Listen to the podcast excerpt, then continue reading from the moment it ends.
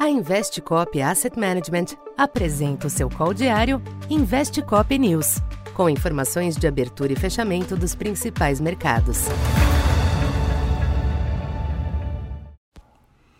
Bom dia. Eu sou Silvio Campos Neto, economista da Tendências Consultoria, empresa parceira da Investcop. Hoje, dia 7 de julho, falando um pouco da expectativa para o comportamento dos mercados nesta quinta-feira. Os mercados internacionais esboçam uma melhora nesta manhã, em uma semana ainda marcada por forte volatilidade.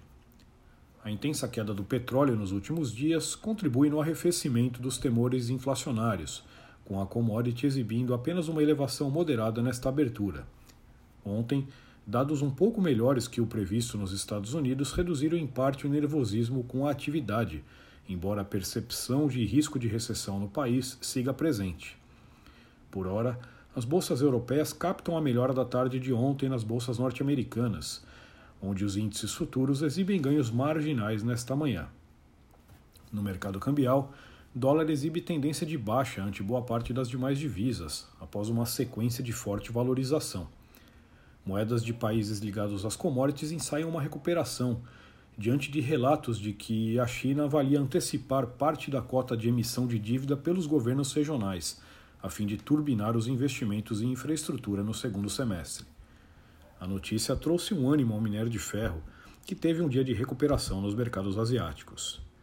Aqui no Brasil, os sinais externos favorecem bolsa e câmbio, mas sem razões para movimentos expressivos.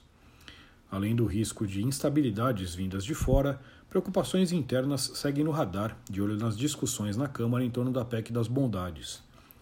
Possível judicialização do tema também deve ser monitorado, o que prolongaria a incerteza sobre o assunto.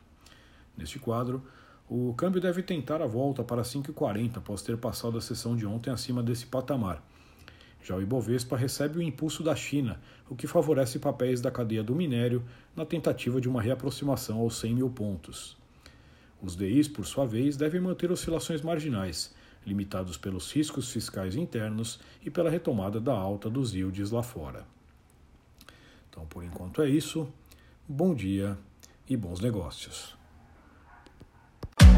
Essa foi mais uma edição Investe Cop News.